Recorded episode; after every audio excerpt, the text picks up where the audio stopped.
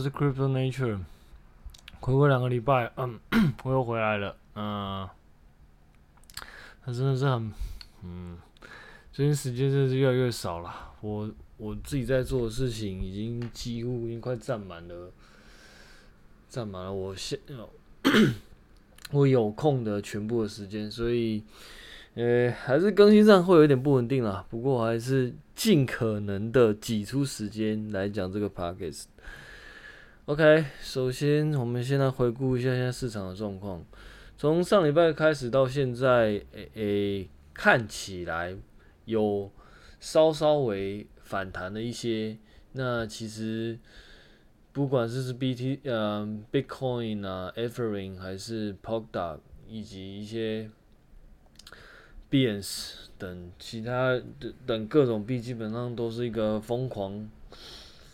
疯狂反弹的状态，但是基本上每一个币到目前为止没有一个币是有是有过前高的，也就是说呢，还是有可能在盘整的阶段了，呃，可能就反弹一下，然后又掉下来这样，所以呃，倒是不急着，就是倒倒是不急着高兴太，不不急着高兴了，因为可能还还。如果你之前是买在大概什么比特币买了六万的，大概现在还是还是很苦啦。但如果你前三个月有多多少少买的话，现在应该普遍来说都是赚的才赚的没呃才对了。所以嗯，看起来就是好像有比较嗯嗯整个市况好像比较好一点。然后我们可以看到各大那个讨论区突然间，哎，然后人好像变多了，讨论好像变多了啊。不过这很正常啦，反正就是就是这样。OK，那嗯，大概简单回顾一下 Polkadot 最近的状况。因为如果说有以前有 follow 过呃我这边的频道的话，大概就是会会知道。其实我之前就蛮蛮常在讲 Polkadot 的，蛮常在讲 Polkadot 的，但嗯，最近没有讲，不是因为嗯我卖掉或者怎么样，单纯只是因为这种开发的，它跟股票市场不太一样，就是说股票市场它它是已经在盈利的盈利的状况，所以它当然有很多嗯。它其实是累积了很多以前的一些，应该说它同时间进行赚钱业务，但同时间也在开发旧有的东西。那要把新啊不不是旧的，开发新新的东西。但是像 Poker 啊，或者说像这种 Blockchain 的专案，基本上他们现在每呃都是专注在开发新的东西。那开发新的东西呢，理所当然，它的风险就是大。对它，它的风险就是就是非常大，因为你有可能会失败嘛，所以它的进度基本上不一定可能，不一定可以让你呃，比如说一个月或者说一个礼拜就会有新的新的那个新的事情事件发生，因为开发其实都是需要时间，再加上其实现在参与的开发者相对于呃交易量来说，可能还是算少数，所以对这些人来说，嗯。就算他们很努力的开发，还是在，还是没有办法有那么多新的消息。但是，呃，所以我们会在嗯一两个月，然后就大概稍微看一下，哎，现在这个状况到底怎么样？那目前的状况呢，其实跟两三个月之前，或者说呃二三月那个时候，其实已经有有不太一样了。首先。在 Kusama，Kusama 的那个的平行链上，目前已经有大概五个啊、呃、四个平行链。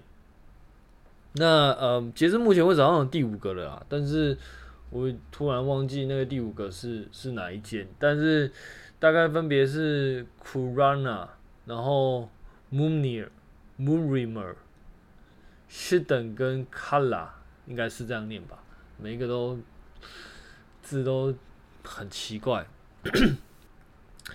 那我基本上呢，我对这件事情的看法就是，我觉得是好事啦，但也还要再观察，因为到底这些平行链是不是有它的用处，以及它能不能产生出新的不同的价值，以及以及是不是它可以符合需求，其实都还是未知数啦。但是可以可以看见的是，Polkadot 一直在往它的开发历程上走。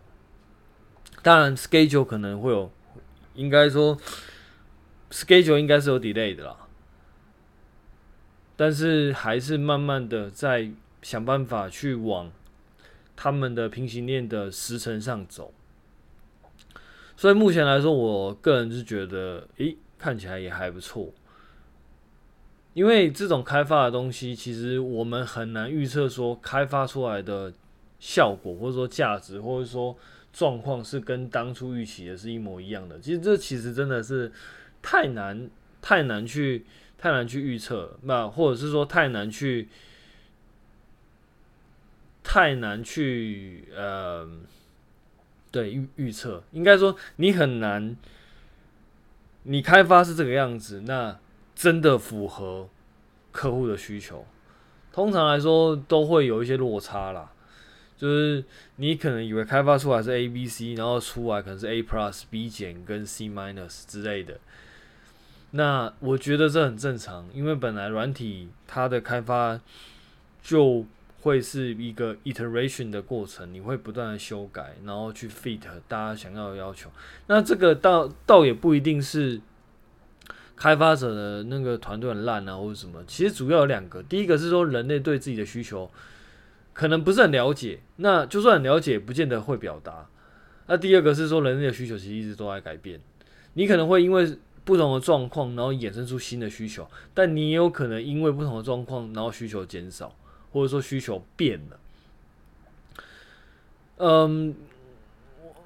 如果不熟悉软体开发的话，所谓的需求就是你想要解决什么问题。比如说，呃，现在因为像 COVID-19，那很多人可能需要在家工作。之前啊，之前之前在像那个三级警戒的时候，在台湾这边三级警戒的时候，那很多人可能必必须要在家工作。那衍生出来的需求就是，你可能必须要在没有办法出门的状况下，同时你也要能够吃到饭，那这个需求其实可能就是外送服务。所以我们可以看到 Uber eat 啊，或者说一些呃什么 Foodpanda，他们的那个需求量就就变高嘛。这是以往不会有啊、比较嗯没有这么明显的需求，那现在变明显了。不是说以往没有，只是可能没有那么明显，或者说没有那么必要，但现在突然间，诶，这东西已经是必要的需求。诸如此类的，它会随着不断，随着你的状况改变，然后而有新的需求，这是很正常的。那 Polkadot 呢？他当然他一定有看到他认为人们的需求，或者说想要解决的问题，或者说他看到的未来，但是所以他往这个未来去迈进，那想办法实现他认为的未来，但是。这个未来是不是大家想要看到，或者说大家所需要的，其实就不一定。但是他有在实践他自己的未来，这一点我是给予肯定的。因为，诶，我们都不知道做出来的东西到底会不会是大家想要，但至少我们努力去做。原则上是这样子。我我我自己对于这些专案的看法都是这个样子。我其实不一定会看得很准，那我也不一定会觉得他们一定会成功，但至少。会去看出他们是不是有做出符合他们当初自己想要讲的东西这件事情，因为如果如果他们的假设是没错的，那他们有真的做，那基本上就就基本上就是会赚钱嘛，或者是说啊谈谈在这个阶段谈赚钱可能还太早，但至少至少他们可以满足大家的需求嘛，那可能就会有大家想要用他们的服务。我一直都是把 brack 券这种东西当做一个服务来看的，虽然说这样子的看法可能目前为止算是比较诶、少数，但是去中心化的服务跟去中心化的金融，这是我认为，嗯，它可能是会一个，嗯嗯，可能是会一个会会会是一个有用的服务啦，我自己是这么看的。所以，所以这就是为什么这个频道基本上，呃，很多时候讲，呃，blockchain 的东西讲到一半，然后呃，应该说讲的差不多，就会跳到那个 software development 去，因为对我来说，这就是同一件事。因为在 software development 里面，有一些有一有一个领域的专案叫 blockchain，那这个 blockchain 的专案同时间它又是一个服务，那这样的服务被大众所参与，然后开发，接着被用来去提供服务给其他人，这是我对于目前对于 blockchain 这种 service 的看法。基本上，我会认为越来越多的服务都会是像这个样子。举例，像很多，呃，不管是，呃，好，像像比如说像 AWS 啊，或者说像 Microsoft，他们都会有所谓的呃云端服务。这这这个云端服务当然不是。我我现在指的云端服务是指他们开放了他们某一些东西，有一些 API，然后让使用者去在那个东西上面开发。虽然说它是私有的，因为它是建筑在 Microsoft 跟或者说 AWS 本身的本身的机房上，所以是他们的 private 的 private 的 infrastructure，所以它并不能算是去中心化的服务，但是他们有。往把把这些服务 open，然后用这些服务去赚钱的倾向，也就是说，越来越多服务基本上是是采取所谓的，呃，我炫你我某一部分的东西，然后我再借由这个 share 的动作去想办法从上面去从从上面去赚取利益。那对我来说，像 blockchain 这样的嗯 project 其实都有类似的味道，只是说它从一间公司去 share 变成是每一个人去 share 他自己的 infrastructure。对我来说，比较像这个样子啊。所以，因为一间公司拥有这些 infrastructure，它去 share 别人，但是因为本质上它也是一间公司所拥有的，所以它比较像是一个 centralized service。那如果是一个嗯、decentralized service 可能就是每一个人都需要他自己的东西。那因为这个 infrastructure 是共有的，它本质上就是共有的，因为没有人可以完全的独占这个东西。以以目前的定义上来说啦，当然可能会有一些其他方法，但但但这边可能就是先把那个 target 锁在这个部分。那。借由这个，每一个人 share 自己的一部分 infrastructure，share 自己自己的 resource，然后透过这 resource 去去赚钱，去获取利益这样。所以对我来说，这比较像是一个渐进式的过程。OK，说，所以说，目前来说，回到 PODA，我还是觉得目前状况还是好的。那我们也看到 PODA 从呃原本的好像最近最低点好像看到十七块的样子吧，还是还是十几块，反正就是从大概之前的大概三四十块，然后一路跌跌跌跌跌跌跌跌到十几块，然后现在突然间又又拉回来，这样有一点点拉回，一点点，真的就是一点点。Anyway，反正。就像我以前在很早很早集数的时候讲的，其实像 Polkadot 啊、Solana 啊，或者是说像 Ethereum 啊、Bitcoin，其实他们都是属于都在目前为止都是属于这个这个 service 的很早很早的阶段，基本上都非常非常早。那，诶、到底谁会笑到最后，其实都还很难说。但毋庸置疑的是，这个行业确实是有在发展，所以目前的起起落落，我觉得都还算是正常的阶段。一再的比喻就是，它就像是一个很早期的呃 Angel Round 的的 Start，嗯，不一定叫 Angel Run 啊，可能是 A Run，或者说 C Run，或者说反正就是 A Run 或是 Pre A Run 吧。大概就是这样子的 stop，那他们有很多不确定性，那也有很多可能会呃很多会损失的风险，所以我觉得这一些都是属于都是属于算蛮正常的。那没关系，反正我们就是看看接下来状况会怎么样吧。对啊，好，那我们今天，我最近呢花蛮多时间在看那个，因为我自己自己的专案会呃的关系，所以我会用到蛮多 Redis 的。Redis 是它是一个 cache 的，呃，算是一个 memory cache 的 library 呢，嗯，没有 memory cache 的 database。还有很多面向啦，你要加你要加 NoSQL 的 NoSQL 的 database 也可以，Memory Cache 的 database 也可以。那它也是一个算是一个 library。反正这个东西我因为我自己的专案的关系，所以我会呃，因为我会用它用的比较多，那所以。我这个人在写程式的时候，如果我需要用到一个专案的话，我就会尽可能去了解那个专案到底在干嘛。我比较不喜欢去盲目的使用某一个专案的 API 或 library，因为对我来说，这样子的风险其实会蛮高的。尤其是，其实最常见的就是你要怎么处理 error，或者说要怎么处理 exception。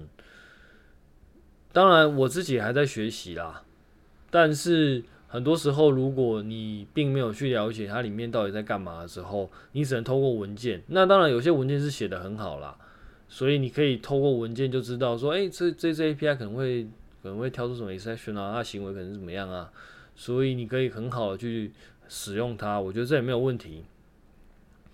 但很多时候文件写的不是那么好的话，想办法去了解它里面的实作就非常重要。然后还有就是，就算你的文件写得很好，你也可以使用它的话，那你也只是停留在使用的阶段。如果说假设你今天的需求变得更变得更嗯强嗯有有变，那你希望能够去诶创造出你自己的 library，或者说去客制化你自己的服务的话，那有没有了解这个服务本身的？的实作方式就变得非常重要，因为你这样才会有能力去去改变它。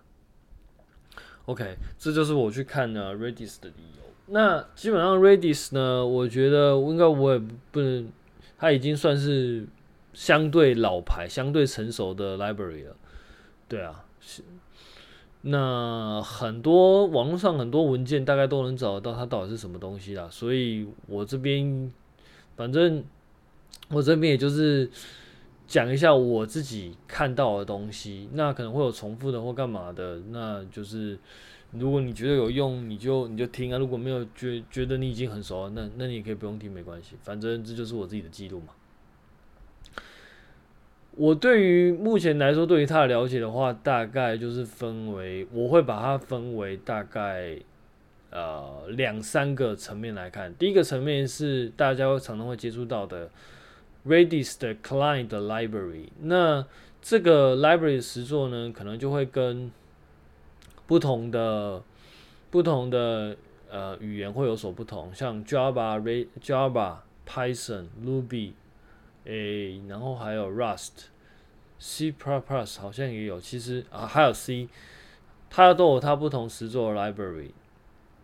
那每一套实作 Library 呢，其实从从使用上来说，其实都是大同小异啦，都算是，呃，都算是蛮简单的。就是从那个，就是把它的 client 连起来，那透过 TCP 的，或者说像那个呃 Linux-Saki 的连线，然后将这个资料透过连线把你的指令打过去，然后。Database 执行完之后，然后再把指令把再再把结果从那个透过连线然后传回来，这样基本上 client 端的 client 端的那个做的事情就差不多到这边。唯一比较特别可能就是 pipeline。pipeline 意思就是说，我们之前可能是一个指令打过去，然后一个指令收回来这样。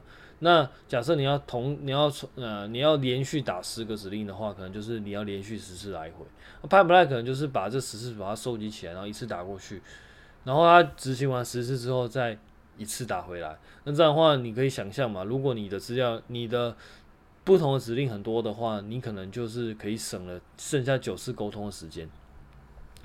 大概是这样子的概念。那这这个部分目前来说，应该是 client 端这边要去这边要去呃实做的。那 client 端大概就就它它的部分可能就到这样。那剩那另外一个层面可能就是在 server 端，server 端算是比较稍微复杂一点。那 server 端的话呢，它本身我们也可以把 server 端分成几个部分来看。第一个部分是它去。他去听那个 connection 的的阶段，那去听 connection 的阶段呢，我们就可以把它，我们又可以把它细，就是细看一个物的一个 component，这个这个 component 就是它的 AE main，也就是说它的 main main loop，那。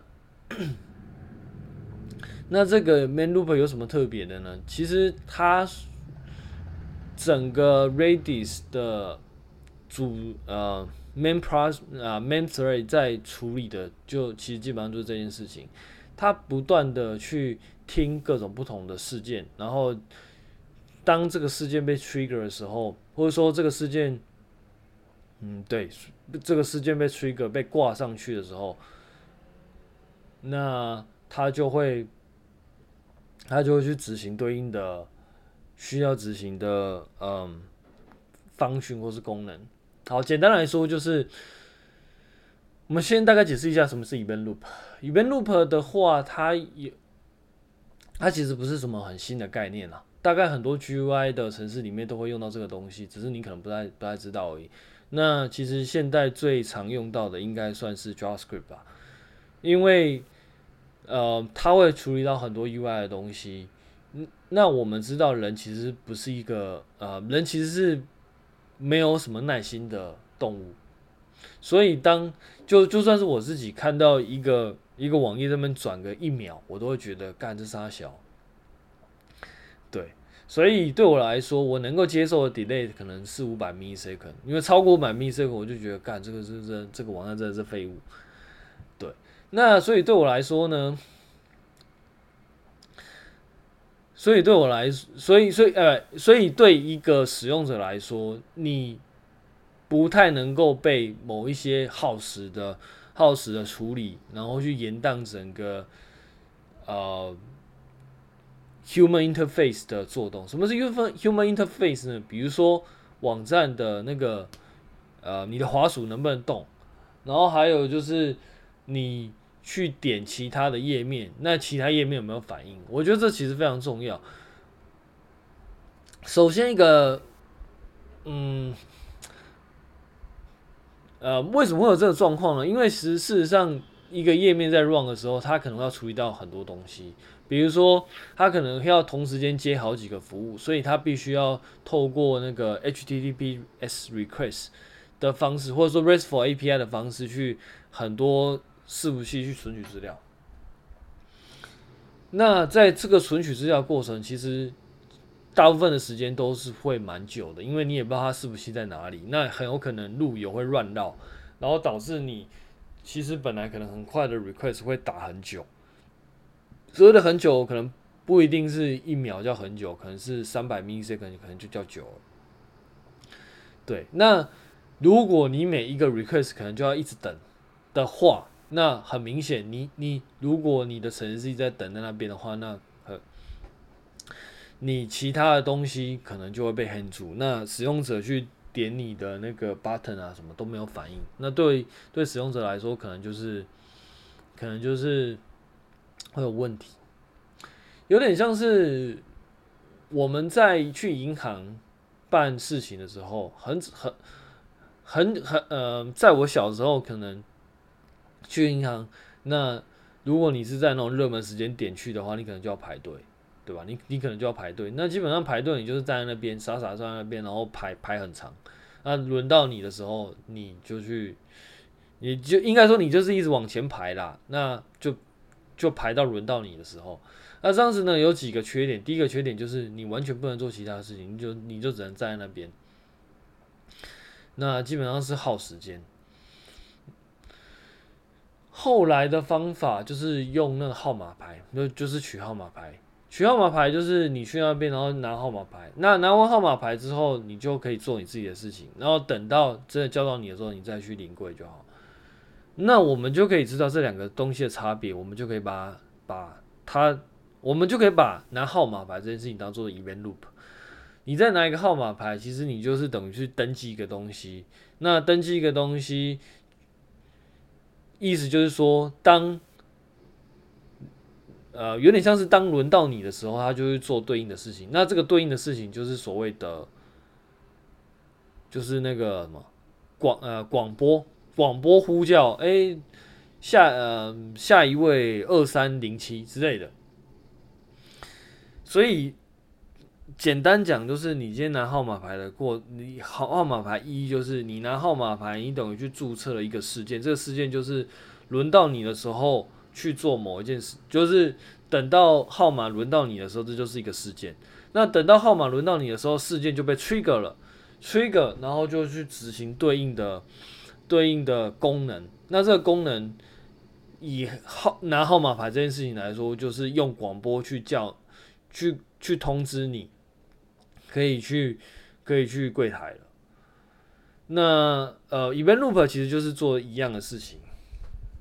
他用注，他用注册的机制，然后去注册这个事件。当事件发生的时候，你就是去执行对应的事情。简单来讲是这样。那这个，所以他把。这个城市里面可能会发生的事情，每一个东西都当做一个事件在处理。当有当有对应的事件发生的时候，他就会看，呃，当诶应该说当城市有对应事情发生的时候，就是把这些事件挂到 Event Loop 上面，就有点像是说挂到它的系统上面。那所以当系统去。扫描，诶、欸，现在有发生什么事件的时候，就是就会去执行它对应的 callback，就是对应执执行对应的功能啊。应该说执行对应要做的事情。那当然，其实这个就会有一些比较有趣的设计上的呃探讨，比如说为什么它可以把各种不同的事情都都嗯，就是。应该用术语来说就是抽象化，然后为什么可以把明明是不同事情的东西都挂在同一个同一个 loop 上面？因为它把很多事件都变成一个呃，变成一个 I/O 的文件，或者说，嗯、这其实会牵扯到其他的东西。我我们现在都是我们现在都是以 Linux 来说。或者是说，其实就算针对其他的也一样，它都把它封成一个一个事件。那这个事件就有相同的机制，不管你是档案存取，还是网络的网络的连线的事件，还是什么事件，它都变成一个事件。所以对于 main loop 来说，它的 interface 是一样，它都是一个事件。那当然实作上就会对应底下各种不同 OS 它不同的。嗯，实作。我们以 Linux 的举例来说的话，因为它各种不同的 I/O，或者说各种不同的这一些事件的处理，基本上都是一个文件。因为在 Linux 很多大部分全部它的设计上，就是全部东西都是一个文件，包含一些 device 啊，包含一些 Saki 啊，包含一些文件啊，其实都是文件。所以它透过这样的东西，把这一些东西变成一个。呃，事件，然后事件在 Linux 上可能就是一个呃 event 的文件。那当你要对这个文件做修改的时候，你可能就这个事件可能就发生了。所以透过这样，它可以去读这个文件的资料，跟写这个文件的资料，就做对应的呃资料的硬跟 out。原则上是这样啊。那这个就是它。